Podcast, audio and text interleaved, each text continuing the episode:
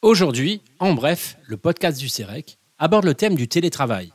En 2017, 7% des salariés déclaraient pratiquer le télétravail de façon régulière ou occasionnelle. Aujourd'hui, ils sont près de 40%.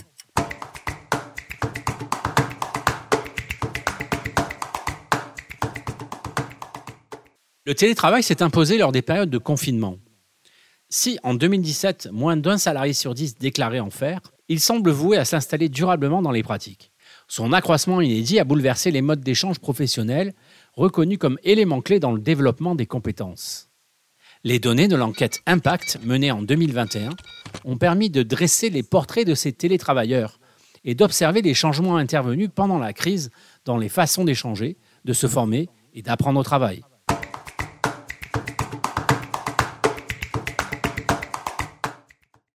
Entre mars 2020 et mai 2021, on compte plus de 4 salariés sur 10 en télétravail. Ils se répartissent en 4 groupes. Dans le premier, il y a ceux pour qui le télétravail est une nouveauté. Ils représentent 40%. Ces nouveaux convertis sont le plus souvent des femmes, majoritairement plus diplômées et travaillant dans de grandes entreprises des secteurs des activités financières, d'assurance ou immobilières. Dans le deuxième groupe se trouvent les aguerris, qui représentent 27% des télétravailleurs. Plus souvent des hommes et très diplômés, ils sont cadres et exercent souvent dans de grandes entreprises de l'information et de la communication. Ils sont tous très familiers de ces nouvelles technologies. Le troisième ensemble réunit les exceptionnels, qui comptent pour 18% des télétravailleurs. Plus de 8 sur 10 ont découvert le télétravail lors du premier confinement, c'est-à-dire entre mars et mai 2020, mais n'ont pas renouvelé l'expérience lors du second.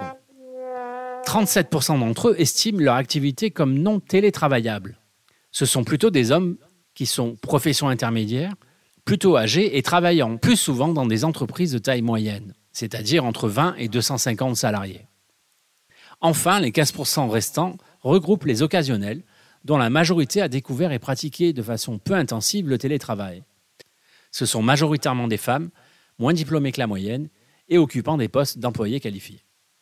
Tous ces chiffres nous montrent ainsi que l'essor du télétravail est avéré, en conséquence, les modes d'échange professionnels ont aussi changé, jouant de fait sur le développement des compétences.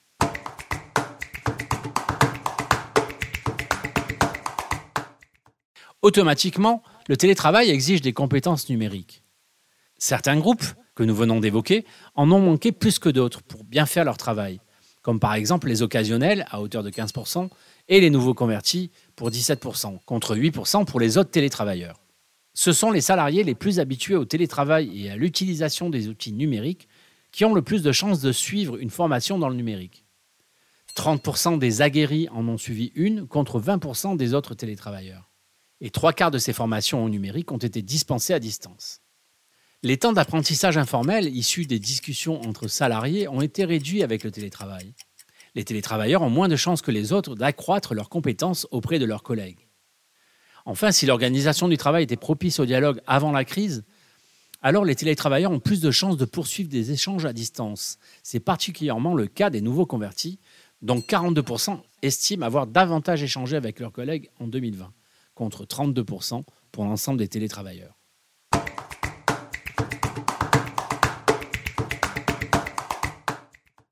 En conclusion, le télétravail s'inscrit dans une dynamique de transition numérique croissante. Cela se traduit par une capacité accrue des salariés à travailler à distance, à échanger, à se former et à investir des espaces virtuels. Son développement inéluctable, même cantonné à certaines tâches, interroge la façon d'accompagner au mieux ses salariés dans le développement de leurs compétences. L'organisation du travail, avec la mise en place de temps et d'espaces de travail collectifs en présentiel, va s'avérer essentielle pour favoriser les apprentissages des télétravailleurs.